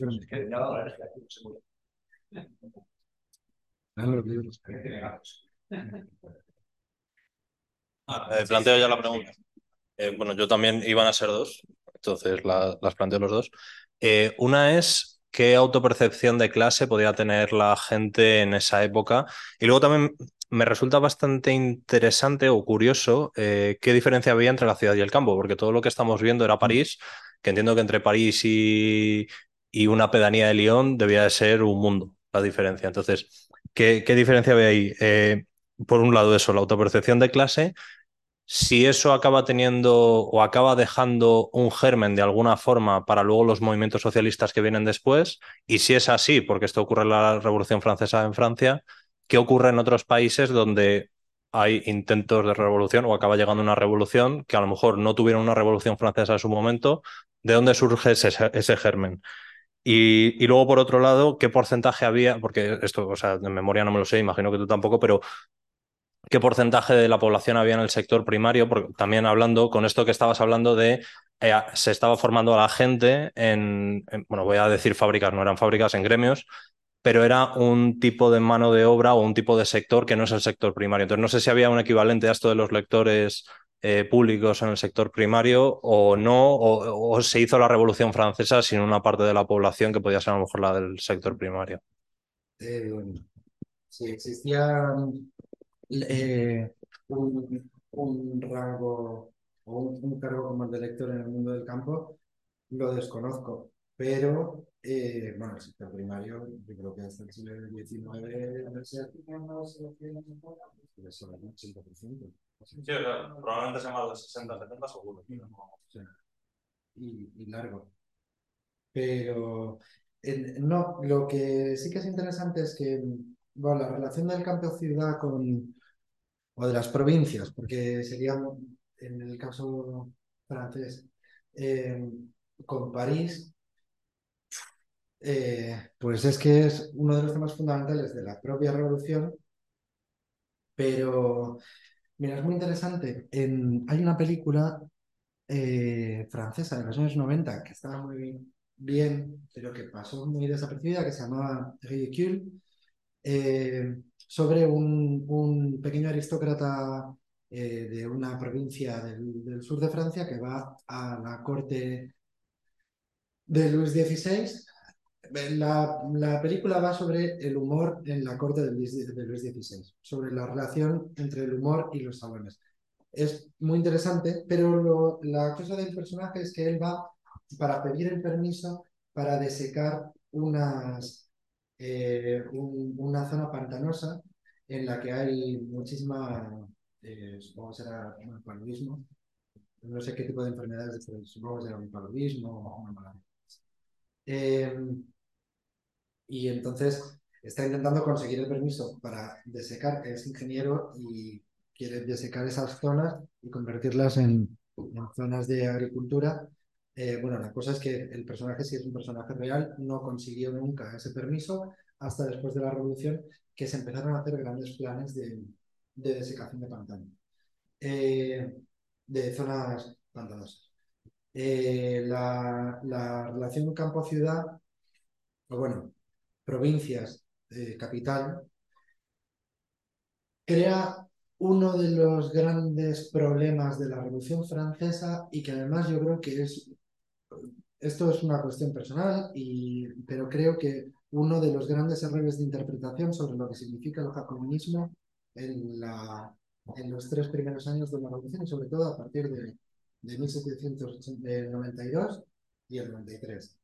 La cuestión de que el jacobinismo es centralista. Mm, creo que es una cosa que ha quedado como de frase hecha y creo que es difícilmente demostrable antes de, del levantamiento de la Vendée. Creo que la Vendée, eh, la forma en la que los aristócratas se van a sus zonas en las que son terratenientes y se hacen fuertes en el campo para atacar eh, la revolución en París, eh, llevada a cabo por los Anculotes en París y por los marselleses, dio a que la única posibilidad en que vio el Partido de la Montaña, los jacobinos, para mantener el poder y llevar a cabo y llevar adelante la revolución y las, las medidas revolucionarias era centralizar el poder.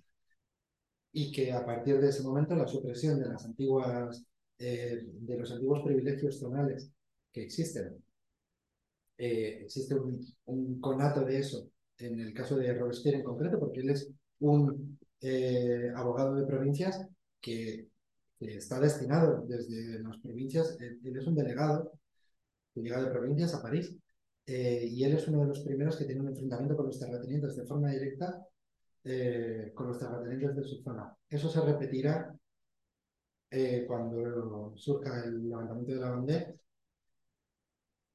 Y a mi juicio es el problema del centralismo jacobino que tiene que ver con la creación del propio Estado eh, revolucionario, para sobrevivir necesita centralizar el poder en París.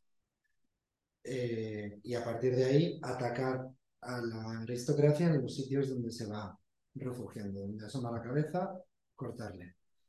Y, creo que eso es uno de los problemas de interpretación del feminismo, pero bueno, esto sí que es, una es un jardín importante. El tema de la conciencia de clase y la autopercepción, pues mira, precisamente traía una cita como soy un desastre y siempre me apunto, me apunto las cosas, pero luego no lo leo. Em, tengo por aquí a Rux. Mira, eh, Rux es uno de los representantes de, de los Anculot, bueno, de lo que llamamos Agallé, que sería como el, ala radical de, de, los jacobinos, aunque nunca perteneció a un club jacobino, pero eh, el ala radical de la revolución, mucho más allá de los jacobinos, y en realidad sí son el conato de lo que luego van a ser los iguales en, de Mavez. Y entonces este dice, diputados de la montaña, qué pena que no hayáis sufrido, que no hayáis subido nunca del tercer al noveno piso en esta ciudad revolucionaria. Os habría enternecido las lágrimas y los gemidos de un pueblo inmenso, sin pan, sin ropas, reducido a este estado de miseria y de infortunio por el agio y el acaparamiento. El agio es el, eh, eh, ganar dinero por medio del cambio de moneda. O sea, son los especuladores con moneda. Eh, sí eran muy conscientes de, la diferencia de clase. Fueron muy conscientes y en el caso de, Robespierre es muy, muy consciente del tema y de la necesidad de la igualdad social. El problema es que muchas veces las formas en las que él se expresa tienen que ver con una cuestión como de piedad católica que todavía tiene metida dentro y que tiene que ver con su origen de clase, que él no es de clase baja, o sea, él es de una clase media que mm, ha podido tener más éxito, pero sus enfrentamientos con los terratenientes y con, con la clase alta provincial de su zona eh, no le ha permitido tener mucho más éxito, pero es una persona, aunque viva muy humildemente, comparado con la gente que vive en los pisos altos de París, acomodado. Eh, luego, no sé, si te he respondido o no. Sí, eh, sobre los gremios. Bueno, eso me, me salto sin pregunta. Eh, ¿De qué habla la, las llenas de O sea, los reaccionarios, lo que luego serán los reaccionarios de la bohemia. Uh, pues fundamentalmente hablan, si fuese un, resumen mínimo, de su gran capacidad de inteligencia, bueno, su gran inteligencia de la propia y eh, de lo inútil ignorante que es el pueblo. Es su obsesión. Eh, esto, que yo creo que será Ernest Renan quien... Ernest o Augusto, creo que es Ernest. Eh, Ernest Renan, que ya es a finales del 19, es un profundo elitista y conservador brutal, eh, reaccionario, mm, está obsesionado con, con que esta gente no, no puede tener acceso a nada que signifique la creación de, de poder o a nada que signifique palabra pública. Eh, pero estamos hablando de gente que, que, tampoco tiene nada para comer, no tiene mucho más, lo que tienen son sus palabras y mm, pues una visión de sí mismos muy elevada y sobre todo de desprecio absoluto por, por la gente que trabaja con sus manos. Pero siempre tendrás un despotismo ilustrado, siempre despotismo. Eh, pues en realidad tiene que ver, bueno, esto es una discusión que yo creo que con, temas, lo podéis mirar en, el libro de Tony Domenech, del eclipse de la fraternidad, eh, la parte en la que se refiere a la Bohème Doré y a la Jeunesse Doré, eh, él hace una relación entre eso y lo que él llama el liberalismo político, eh, que, bueno, él niega la mayor, habla de que los liberales en sentido estricto en el 19 no se les podría considerar demócratas, sino en todo caso una cuestión de una especie de sufragio censitarios eh, en el que el pueblo llano, la mayoría de la población, no entra a formar parte de las decisiones, nunca. Pero en esa parte, yo, creo que está por el comienzo del libro de, de Domenech, que es muy interesante. Sobre todo porque sale gente que también es sorprendente, porque aparece Baudelaire, aparece Renan, pero aparecen muchos de los que son como los grandes intelectuales del, del 19. Y... Ah, y la viñeta. Vale, esto es lo que me había dejado por comentar. Eh, la viñeta se hace muy importante como herramienta política desde, desde, la, desde las guerras de religión, eh, vamos, desde la reforma.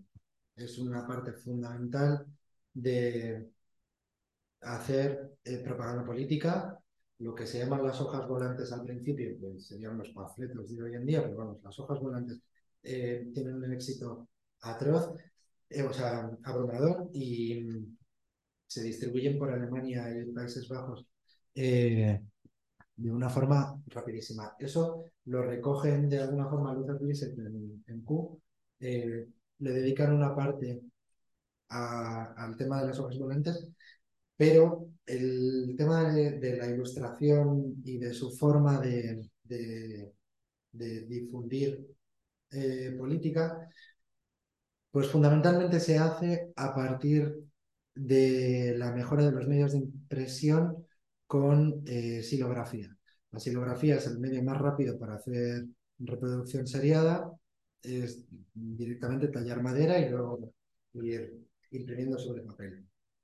Eh, la forma en la que luego empiezan a ganarse eh, la silografía normalmente o es gratuita o se utiliza para decorar de forma barata algunos libros para subirles el interés y que la gente se compre. Las ilustraciones dentro de los libros suben el interés por parte de los lectores. Entonces, eh, la que se utiliza de día a día como panfletos, seguro que si pensáis un poco los tenéis en la cabeza porque lo habréis visto, son demonios cagando curas o al Papa. E, eso es todo un imaginario en las guerras de, la Reforma, eh, sobre todo las representaciones anarquistas y de los campesinos, de la guerra de campesinos, es un imaginario que se repite permanentemente. El Papa es un enviado del diablo, eh, son resúmenes mínimos de, de, una política mucho más compleja, pero que viene representado así. Y eso se haría todo en silografía. Luego, para ganar dinero, de verdad, eh, algunos ilustradores, eh, has dicho Domie antes, yo creo que Domie ya es el 19, pero Hogarth a finales del 18 ya se gana la vida en Londres vendiendo series de, ilustraciones. Eh, se gana bastante bien la vida haciendo... Y es el que crea la idea del ilustrador que vende seriado. Eh, eso luego se repetirá en, Francia también. Y en Francia existe una persona que es fundamental, que es Goussier, que es el ilustrador de los tomos de la enciclopedia ilustrados. Los, tomos de la enciclopedia ilustrados es como que normalmente, como la gente a la que le interesa la ilustración, normalmente le interesa el texto, eh, se acaban despreciando, pero eh, a mi parecer, gran parte del programa de la ilustración, del programa político de la ilustración, ya no el de la Revolución Francesa, sino el del siglo XVIII puro, está recogido en esas ilustraciones. Eh, en esas ilustraciones, Goussier y Diderot se dedicaron a pasear por Francia para ir a los talleres, a entrevistar a los jefes de taller o a los propios trabajadores y les daban hojas a rellenar de cómo, de cómo era el proceso de trabajo, se dibujaba entero. Eh, eso lo había empezado a hacer la Academia de Artes de Francia, pero luego no lo habían publicado por miedo a que naciones enemigas, vecinas, copiasen los oficios franceses. La enciclopedia, la primera vez que existe cómo se hace una muleta, no, una muleta no, eh, bueno, muletas también, pero una pata eh, una prótesis eh, del principio hasta el final, desde cortar un árbol hasta que el, inválido lleve un, protésico, está hecho, pero el arte de hacer toneles, las herramientas, los cañones en Constantinopla se copia la forma de hacer cañones a partir de, de los tomos de ilustración de la enciclopedia. El caso, a lo que iba. La parte del programa político de la enciclopedia creo que tiene que ver con la forma en la que se representan los talleres. Los talleres nunca se representan de forma realista, siempre son espacios limpios, amplios, eh, con luz, y en los que los trabajadores están bien en condiciones físicas. Y aparte, por lo general, son hombres y mujeres. O sea, nada, o sea, el proceso de trabajo, el proceso de lo que crean sí es realista. La forma en la que trabajan no lo es. Y yo creo que tiene que ver con que no están representando la realidad y las condiciones laborales, sino están representando lo que querían para el país. La aspiración. Es la aspiración. No muy corto. Sí, sí, sí, pones, si coges el micro, si te escuchan. Una pregunta corta. El, ¿se, puede, ¿Se puede calificar como libro canónico sobre la historia de la Revolución Francesa el Sobul? ¿El Subul? Sobre la, sobre la historia de la Revolución Francesa. Digo, como uno de los, no sé, más representantes. Eh, eh, pues, mira, yo me estuve leyendo hace poco la biografía de Robespierre que ha sacado McPhee. Creo que es un poco confusa la traducción, pero el libro está muy bien. Eh, y sobre la revolución en sí, joder, eh, sí, estaba. Bueno, sobre las clases en la revolución está el de Daniel Guerin, que es como un clásico, no es un, no es un muy gran libro de historia, pero está bastante bien. Y tengo uno en la cabeza que no me viene ahora mismo. Pero yo creo que se puede Sí, ¿no? pues, no mañana es que es una biografía que además creo que la tenemos hecha por ahí. Gracias, gracias.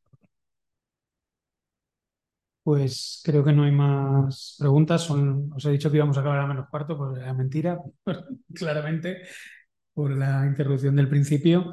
Y nada, lo que haremos el próximo día es, eh, como empezaremos con Marx y eh, la lucha de clases en Francia y todo esto, bueno, haremos un pequeño link entre esta sesión y la, y la siguiente, pues un poco la intención de ir cogiendo ritmo y bueno, ya eso haremos con todas, porque aunque parezcan eh, cada una de un lado de otro, eh, tienen, tienen su, hilo, su hilo conductor. Y nada, agradecerle a Miguel la, la sesión, que yo creo que ha estado muy, muy bien. Y nada, mañana pasado os mandaremos ya el audio para que lo tengáis ahí guardado para escucharlo cuantas veces queráis. Así que nada, muchísimas gracias, Miguel. Muchísimas gracias a vosotros.